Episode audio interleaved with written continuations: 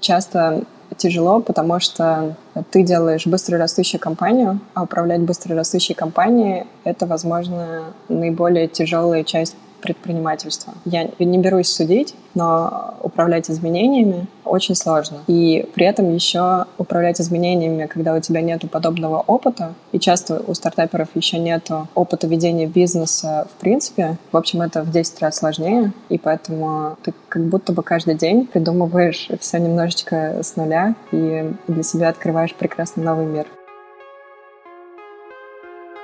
Вы слушаете подкаст «Тильда Паблишинг».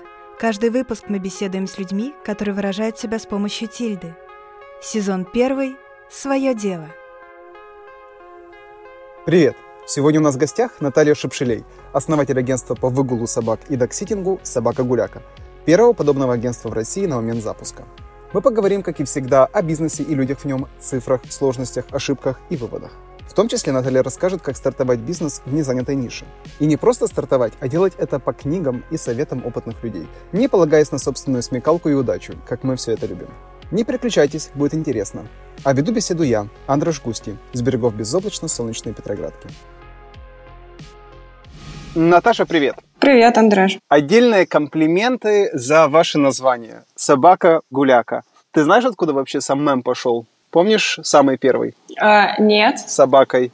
А, но я могу рассказать, как я придумала собаку-гуляку. И это было не от мема собака-гуляка. Давай.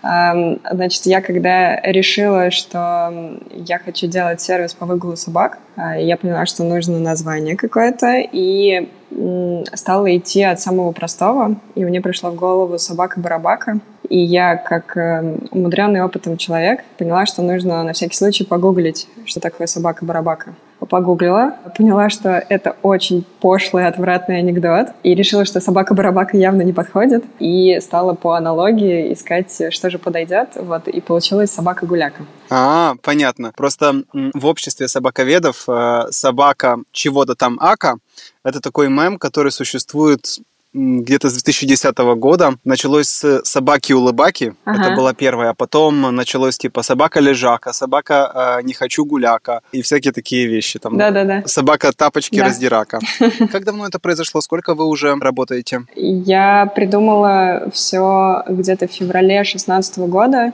и у меня было три месяца, чтобы запустить сервис, чуть меньше. И в мае, э, на майских праздниках, точнее сразу после майских, 10 мая, я запустила сервис. Окей. Для тех, кто не знает, расскажи, пожалуйста, про собаку-гуляку. Что это? Э, собака-гуляка — это технологичный сервис, который оказывает услуги выгула и док-ситинга собак. Мы соединяем владельца собаки, которому нужна помощь в содержании питомца с а, обученным, отобранным и классным, приятным человеком, которого зовут докситер или выгульщик, или няня для собаки. И эта няня заботится о питомце, когда хозяина нету дома или он не успевает уделить время своей собаке. Супер. У меня есть знакомая в Швеции, которая профессионально занимается докситерством. Класс. И если ей верить, она зарабатывает 500 евро в день. У, а, ну, наверное, это возможно. Да. да, но, естественно, при этом она половину отдает на налоги, но все равно получается 250 долларов в день. Это очень так прилично. Скажи, пожалуйста, как это коррелирует с теми деньгами, которые э, докситеры могут заработать у вас? А, вообще, можно небольшую историю про Швецию? Швеция тоже в некоторой степени имеет отношение к собаке-гуляке, потому что на этапе, когда я запускала сервис, эм, я ну, как бы вела небольшой блог в Фейсбуке и рассказывала, что я сейчас делаю, какие стадии э, запуска и так далее. И в какой-то момент со мной э, стало связываться большое количество людей, которые меня поддерживали, как-то помогали, что-то подсказывали. И связалась с девочкой из Швеции, которая работала в детском садике для собак. И мы с ней пару раз созванивались, и она рассказывала, как это все устроено в Швеции. И на самом деле э, Швеция одна из стран, где круче всего развито вот эта вот инфраструктура и культура собаководства, в том числе потому, что у них есть закон, по которому человек не имеет права оставлять свою собаку дома одну больше шести часов, потому что собака социальное животное, и она должна иметь возможность э, общаться с людьми, с другими животными и так далее. И если ты оставил свою собаку дольше, то твои соседи настучат в полицию, и у тебя могут собаку забрать и передать каким-то другим более приличным хозяевам, которые лучше будут заботиться о собаке. Поэтому э, каждое утро уважающий себя швед берет э, ребенка, берет собаку и разводит их по детским садикам. Ну, и, естественно, есть разные опции. Можно вызвать еще выгульщика или там, няню, чтобы она посидела с собакой. Но вот там, в общем, настолько сильно развита эта э, культура и инфраструктура, и поэтому в целом, наверное, я не очень удивлена, что девушка, которая работает докситером, может зарабатывать довольно большие деньги, просто потому что есть огромное количество собачников, которым, правда, нужны такие услуги, и они просто не могут без этого э, ну, фактически существовать. В России немножко другая ситуация. В России эта услуга довольно непонятная пока что мы рассказываем, и все больше людей э, понимают, что правда можно заплатить деньги, и о твоей собаке правда позаботиться, и это будет профессиональная забота. И человек, с которым ты оставляешь свою собаку, он будет знать, как правильно себя с ней вести, он найдет к ней подход. Но, э, тем не менее, пока что мы еще не успели всем собачникам в Москве и в России рассказать э, об этой услуге. Докситинг — это услуга, где ты как бы по суткам получаешь оплату, и, соответственно, ты проводишь проводишь с собакой больше времени и получаешь деньги за сутки. Вот, в среднем у нас докситер получает от 600 рублей за сутки. Но собака не нужно весь день находиться. То есть ты ночуешь с собакой, гуляешь с ней два или три раза в день. От этого еще зависит оплата. И, соответственно, получаешь деньги. А выгул — это когда ты просто приходишь, забираешь собаку, 45 минут с ней гуляешь, после этого моешь лапки, кормишь и получаешь деньги вот за такую прогулку. И в среднем фрилансеры работают, они могут сделать 10-15 выгулов в неделю и зарабатывают в среднем где-то до 10 тысяч рублей в месяц. То есть это такой неплохой, довольно приятный, приятная возможность подработать. Есть люди, которые работают чуть более регулярно, то есть это не full-time загрузка, но ты более стабильно работаешь. Например, 3-4 выгула в день. И тогда у тебя может получиться где-то около 25 тысяч рублей. И, соответственно, если у тебя full-time загрузка, ты и сидишь с собаками, и гуляешь с собаками, то ты можешь получать 40, возможно, даже в лучшие месяцы 50. Вот так. А сколько у вас выгульщиков и э, докситеров в общей сложности? Ну, где-то больше тысячи выгульщиков и докситеров. Я сейчас не, смогу, наверное, отдельно сказать разбивку по выгульщикам и ситерам.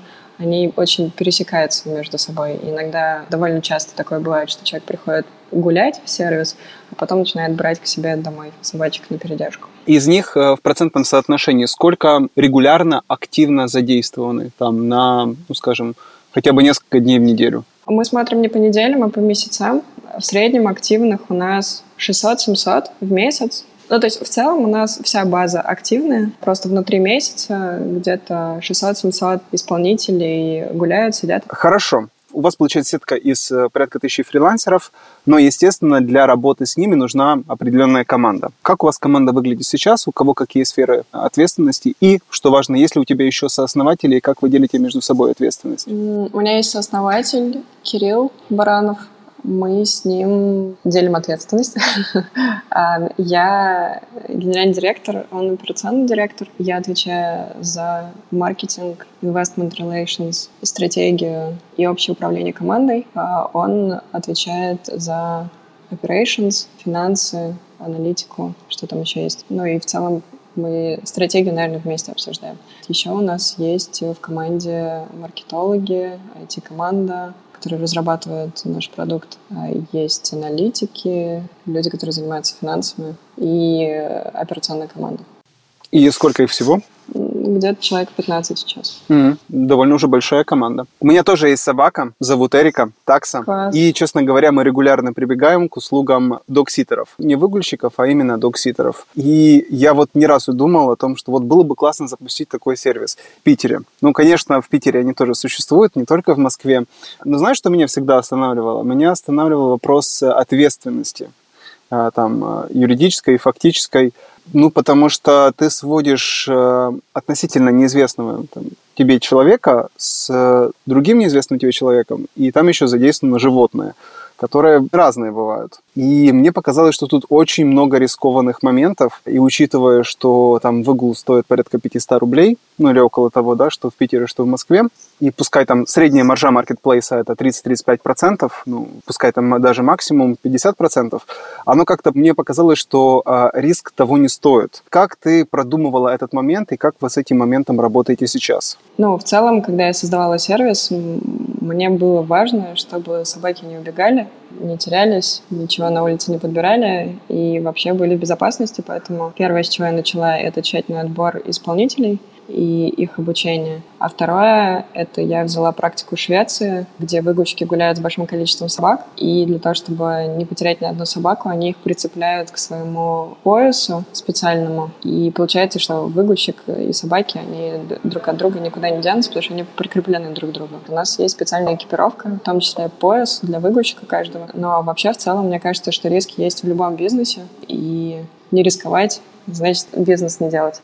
Понятно, хорошо. А все-таки в случае чего вы отстраняетесь как... Э, извини, не очень красивое слово «отстраняетесь», но, как правило, маркетплейсы, э, они позиционируют себя как стороннюю организацию, которая сводит предоставителя услуг и приобретателя услуг и пытается снять с себя любые риски.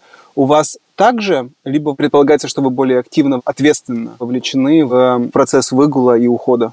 Мы довольно активно вовлечены при этом, очевидно, поскольку исполнитель — это живой человек, на сто процентов отконтролировать э, все вообще невозможно. Плюс они все же фрилансеры, не наши сотрудники, и поэтому мы не можем их контролировать э, полностью. И мы конечно, в первую очередь IT-платформа, э, которая соединяет людей, которым нужна помощь, с людьми, которые готовы помочь. Но мы делаем все для того, чтобы те люди, которые готовы помочь, были классные, и им можно было доверять. Вот. Но это был первый этап нашего развития. Сейчас мы еще добавляем, наконец-то, рейтинги, отзывы и всякие остальные штуки, которые обычно бывают в маркетплейсе, чтобы система была более прозрачной. Ты сказала, что у тебя на подготовку на запуск ушло три месяца. Ты можешь рассказать про эти три месяца? Что происходило и что тобой двигало, к чему ты шла и пришла в итоге?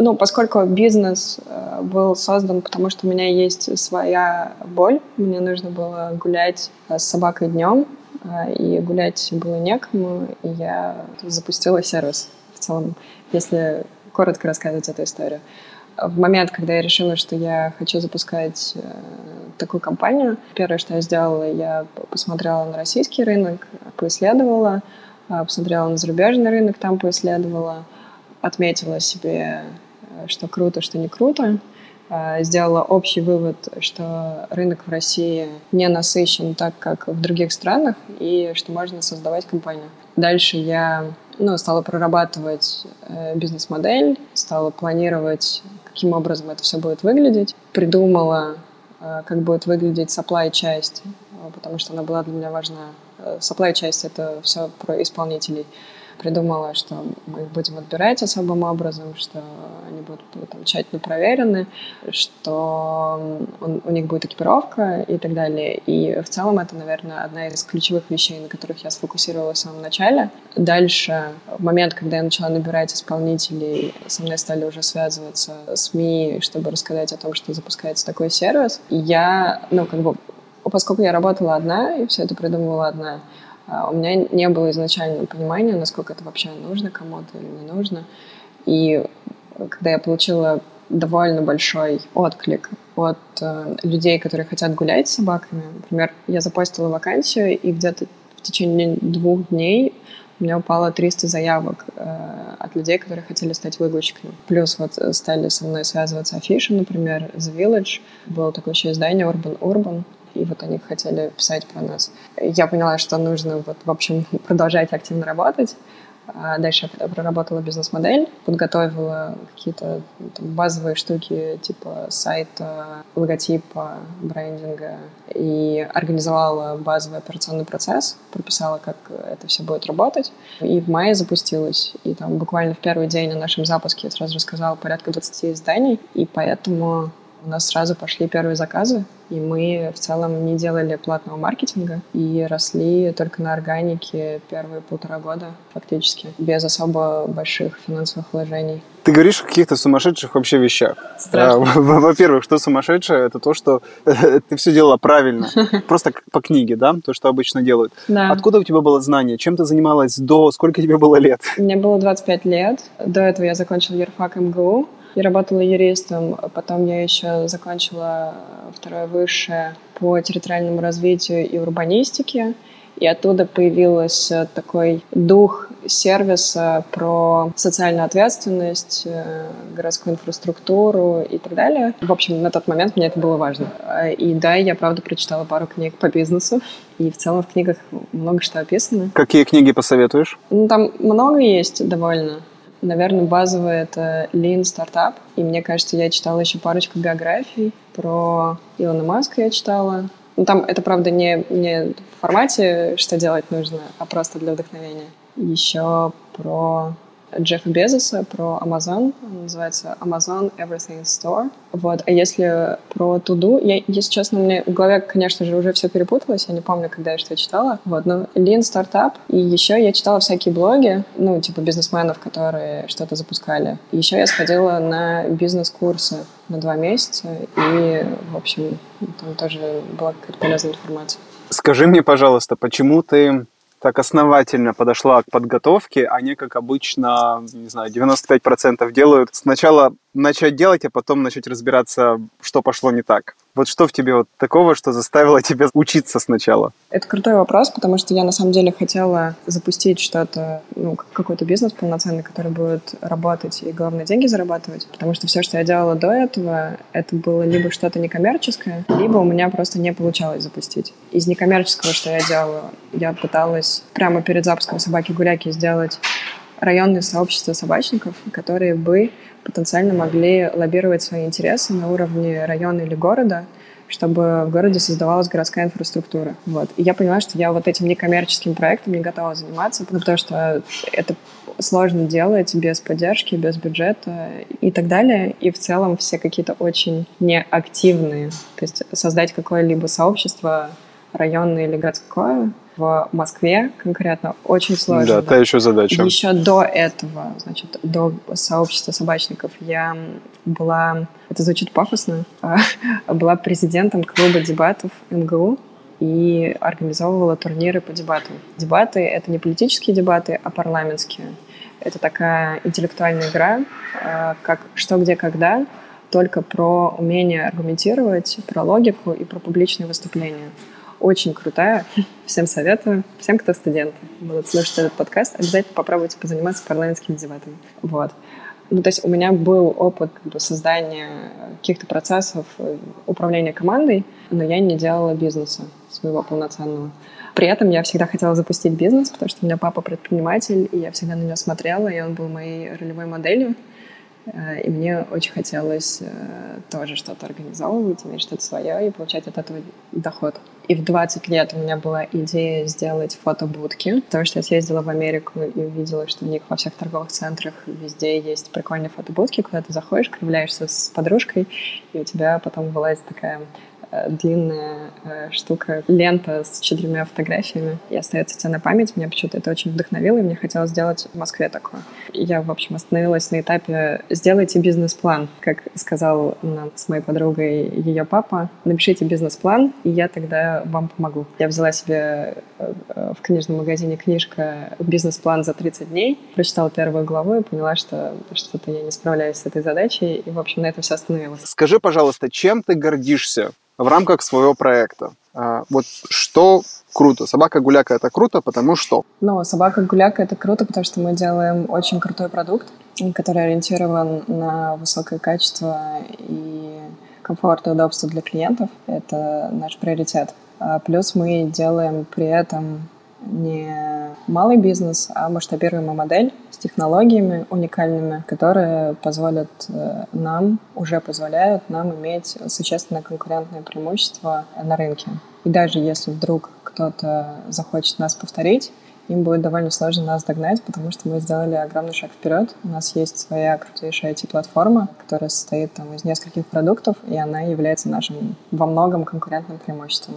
Помимо того, что у нас э, крутейшие supply исполнители, выгрузчики, докситеры, которых мы тщательно отбираем, и которые ну, являются лицом нашего сервиса. И как бы необычно это не звучало, но есть marketplace, называется «Собака Гуляка», в котором исполнители любят сервис. Хорошо. Какой э, самый критичный фактор риска в твоем бизнесе?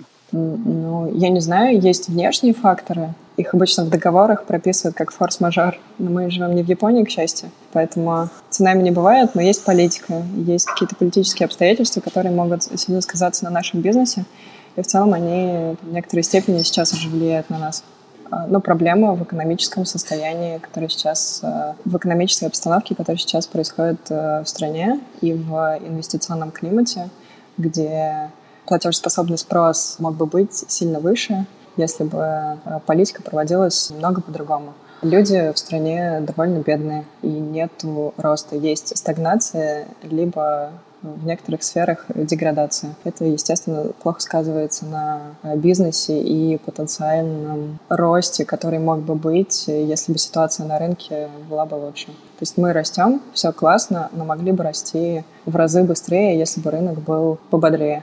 То есть ты о том, что выгуливание собак – это не первого разряда потребность, и чем хуже дела у людей, тем больше вероятность, что они у себя украдут время там, и полчаса 45 минут сами погуляют, чем кого-то позовут, да? Но тут мне сложно оценивать, если мы говорим про выгул собак или передержку, потому что, конечно, с первого взгляда это выглядит не как предмет первой необходимости, но при этом, если у тебя есть собака, обычно ты относишься к ней как к ребенку, и если твоему условному ребенку что-то нужно, и ты не можешь ему это дать, ты ну, как бы готов заплатить за это деньги. Есть э, некоторое количество исследований, в том числе на российском рынке, которые говорят о том, что люди первую очередь тратит деньги на детей и своих домашних животных, и во вторую очередь уже тратит деньги на себя. Вот, поэтому здесь мне сложно говорить, что это не предмет первой необходимости. Если коротко, то это может быть предметом первой необходимости в определенных обстоятельствах. А у каждого собачника такие обстоятельства происходят. И судя по нашему росту, выглядит как будто бы даже в плохой экономической ситуации людям все равно нужна эта услуга. Я осознал две цифры, которыми ты ну, наверняка можешь поделиться. Так. Да? Ну-ка, ну-ка. Первая цифра. Э, это ваш процентный рост э, из года в год. Угу. Давай сначала это. Смотри, обычно стартапы растут 3x в год, и мы примерно такие же, как обычный стартап. И второй вопрос, который угу. тоже наверняка можешь ответить, потому что там еще наверняка не было инвесторских денег. Э, сколько потребовалось денег для запуска? Вот эти три месяца, что ты потратила, да, для того, чтобы вот э, просуществовать первую неделю? Сколько ты вложила тогда? Слушай, ну, там этапами вложения шли. В какой-то момент я вообще продала свою машину, чтобы дальше немножечко вложить в бизнес и там оплатить выгульщиков и так далее. Но я вложила несколько сотен тысяч рублей на этапе запуска. В самом начале, типа, не знаю, 1150, а потом еще несколько сотен тысяч. Вот так. А можешь ли ты сказать, сколько? То есть довольно маленькие деньги. Можешь ли ты сказать, сколько раундов инвестирования у вас было? Ну вот у нас э, был как минимум один раунд э, инвестиций в конце 17-го, начале 18 года на полмиллиона долларов. Вопрос, который, серьезно, мой самый любимый вопрос, это что было самое тяжелое на пути? Это как, знаешь, когда спрашивают, какая книга твоя самая любимая, и тебе сложно ответить, потому что есть много книг, которые ты любишь. Также и здесь.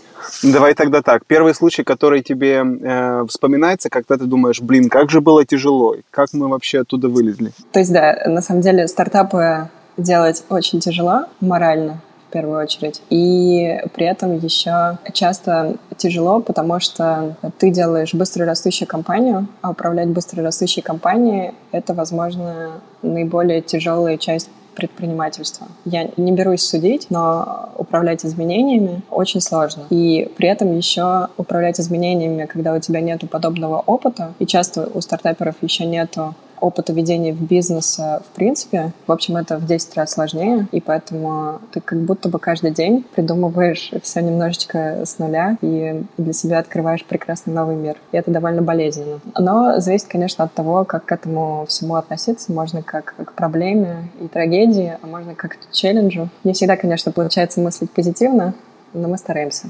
Первая э, ситуация, которая э, возникла сложная, когда у нас не было инвестиций, это был кассовый разрыв, когда в какой-то момент мы поняли, что уже как бы и машина продана, и продавать-то особо больше нечего, а деньги нужно выплачивать исполнителям. И мы поднапряглись, продали GoPro, и, ну, там, что-то еще сделали. Взяли под активный контроль финансовую часть и, в общем, на этом выплыли. И после этого мы как-то собрались и стали еще более активно расти, срезали какие-то ненужные косты. Например, уволили менеджера поддержки, единственного, который был, ну, как уволили, расстались просто, потому что это было экономически неэффективно на тот момент. Сами обрабатывали звонки. И это была весна 2017 года. Кирилл в будни обрабатывал звонки, а я в выходные. Иногда Кирилл 7 дней в неделю работал, а я чилила, шутка. Э, ну, я занималась просто другими делами, которые позволяют хоть немножко развивать сервис, потому что когда ты очень сильно внутри операционки, э, тебе сложно заниматься вещами, которые влияют на развитие. Ну вот, в общем, вот такая... Очень хорошо тебя понимаю. Вот угу. такая весна у нас была веселая. А потом мы подросли до какого-то объема, сейчас уже не помню какого, и у нас уже оставалось достаточно денег, чтобы нанять двух менеджеров поддержки, чтобы они могли друг друга сменять, и мы уже не парились. И тогда у нас был огромный штат, он состоял из меня и Кирилла, менеджера поддержки и еще главного выгрузчика, которая работала за идею и тренировала, воспитывала и была, в общем, главным идеологом среди выгрузчиков на тот момент. Вот такая у нас тусовка была. Угу, понятно. А были еще какие-то такие критичные ситуации? Ну, потому что кассовые разрывы, они практически у всех происходят, и на самом деле такой показательный момент, э, да? Скучная история о кассовом разрыве. а, да, я поняла. Называется же долина смерти, не просто так, да? То есть ага. прошел долину смерти, молодец, будешь жить. Не прошел, ну, как бы и все. Вот вы прошли долину смерти очень грамотно, опять-таки, как по книге. Угу. А еще были такие случаи? Ну, в целом было довольно сложно инвесторов искать, потому что команда выглядела странно, рынок выглядел странно.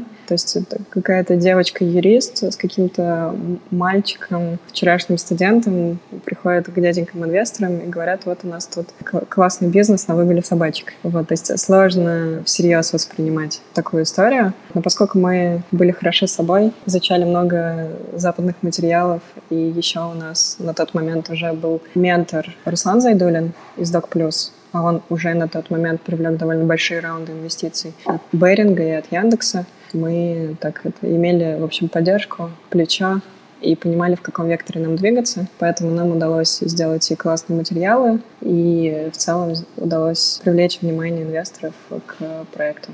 Вот, это было очень тяжело. Мы около года искали инвестиции. Хорошо. Понимаю, насколько это может быть критично. И вот не было такого ощущения, многие все-таки предприниматели не любят э, инвесторские деньги, потому что ну, ты отдаешь в той или иной степени контроль и ходишь, э, бьешь челом э, перед другими людьми и как будто снова становишься чьим-то сотрудником. Для многих это уже неприятно. У вас не было такого ощущения? Um, у нас нет, потому что мы довольно тщательно выбирали инвесторов. Мы не хотели идти лишь бы кому-нибудь. В целом, наверное, поэтому мы так долго привлекали. И мы выбрали очень классных инвесторов, которые во-первых, супер профессиональны и понимают, что такое стартапы и чего им ожидать, и как это все правильно менеджить в инвесторско-стартаперских отношениях. Поэтому, во-первых, у нас документы составлены таким образом, что нам только советы могут давать. А во-вторых, просто у них нету такого интеншена нам что-то говорить, потому что они умные люди и понимают, что инвестор никогда не может управлять стартапом и вырастить большую, может быть, великую компанию. Только фаундер или ну, тот предприниматель, который занимается этой компанией, может это сделать. Вот, поэтому если выбирать э, достойных инвесторов, они никогда не будут лезть в управление компанией. Раз уж мы начали говорить про опыт, скажи, пожалуйста, если бы у тебя была возможность снова проделать вот то же самое, что ты сделала, но имея те знания и опыт, который у тебя есть сейчас, что бы ты сделала по-другому и почему? Возможно, я бы запускала стартап не в России. Да ты что, серьезно? Да, ну, потому что это такая версия мазохизма делать стартап в России. Тут довольно сложно. Я не могу сказать, что у нас были какие-то существенные ошибки, которые привели к каким-то ужасным последствиям или просто к негативным последствиям. Ну, то есть везде, где нужно было принять правильное решение, как будто бы мы приняли это правильное решение. То есть я запустила сервис, потому что это дело, которое мне, правда, очень нравится, и я это люблю и бизнес делать, и э, что-то про собачек. Я нашла партнера, который придерживается вместе со мной тех же принципов, и мы прекрасно друг друга понимаем, у нас общие цели, и это круто что он пришел и стал партнером. Мы нашли классных инвесторов, возможно, лучших на рынке, которые нам ничем не мешают, а только помогают, поддерживают и так далее. Здесь тоже все классно. Ну вот, пожалуй, с рынком ошиблись.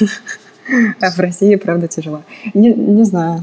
Э, на самом деле, если про ошибки говорить, да, не, про, не только про то, как у нас все великолепно, то, наверное, можно было бы управлять эффективнее, эффективнее нанимать людей. Я бы, наверное, каких-то управленческих вот таких ошибок внутренних делала меньше, потому что уже есть опыт. В общем, одна из ошибок может заключаться в том, что стартап может выбрать неправильный стек технологий. И вот мы такую ошибку совершили на первом этапе. Наша задача была, конечно же, максимально сэкономить, сделать все быстрее и эффективнее. Поэтому для разработки мобильных приложений мы выбрали прекрасный фреймворк React Native. И думали, что ну, раз он React, то и плюс на две платформы, э, на iOS и Android, то значит можно быстрее и более эффективно все запрограммировать. Но, к сожалению, так не случилось, просто потому что в России... Сейчас очень осторожно. Я из сферы мобильной разработки скажу тебе, что вот это вот очень холиварная тема.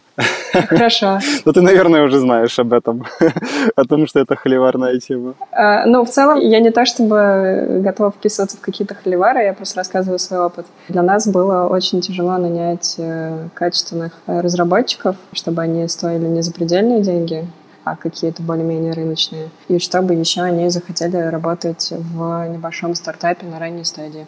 Поскольку разработчиков таких нанять сложно, это занимает очень много времени, а, а время в стартапе, как известно, деньги, потому что каждый день стартап их жжет.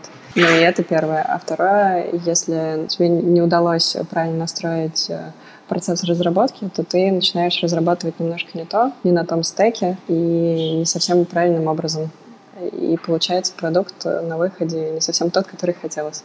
Поэтому нам пришлось все переписывать. Вот такая прекрасная история.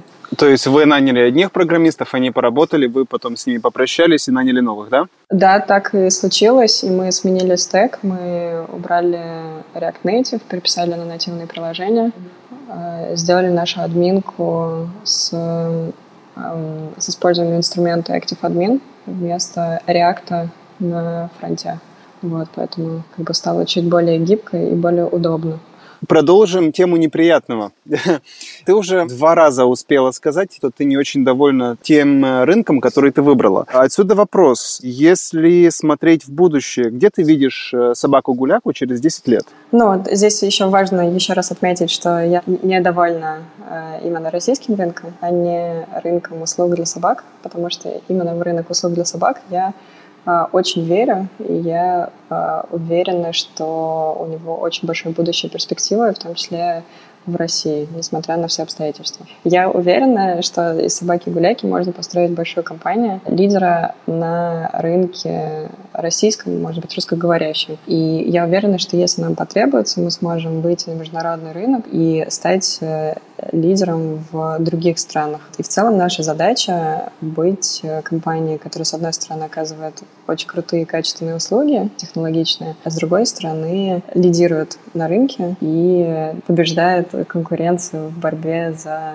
собачников и их счастье. Окей. Okay. А А пробовали ли вы запускаться в других городах? А, мы не пробовали, и это было сделано намеренно, потому что мы фокусировались. А когда у тебя есть ограниченные ресурсы, и когда у тебя недостаточно, ну, не до конца отработана технология, тебе кажется, что не нужно масштабировать свои операционные проблемы на другие города, страны и так далее. Я убеждена, что сначала нужно сделать технологию и ее отточить таким образом, чтобы не растить операционные косты э, на масштабе, а потом ходить в другие города и страны. Вот. И в целом мы близки к э, вот этой точке, когда мы сможем переступить и сказать, что мы уже достаточно автоматизированы, чтобы пробовать э, тестировать себя в других городах в России. Очевидно, есть такая штука, что невозможно доавтоматизироваться до конца. Ну, типа, never ever. У Амазона там каждый час, по-моему, и какой-то новый релиз, или каждую минуту. Ну, в общем, они бесконечно программируют.